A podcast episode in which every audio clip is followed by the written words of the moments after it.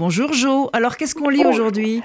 Eh bien aujourd'hui, Paul, j'aurais déjà dû être à votre place pour parler avec Jean-Claude Milner et Philippe Solers. Ah, alors, c'est partie remise, mais en attendant, on peut essayer de les lire. Donc, de quoi aurait-il parlé? Eh bien, de la Révolution française notamment. Jean-Claude Milner, dont vous savez à quel point je l'admire, a publié il y a quatre ans déjà un livre majeur chez Verdier qui s'appelle Relire la Révolution.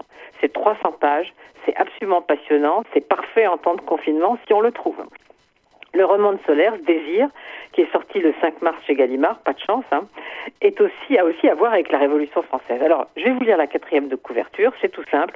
Comme ça, vous comprendrez pourquoi je veux que et Milner parlent ensemble.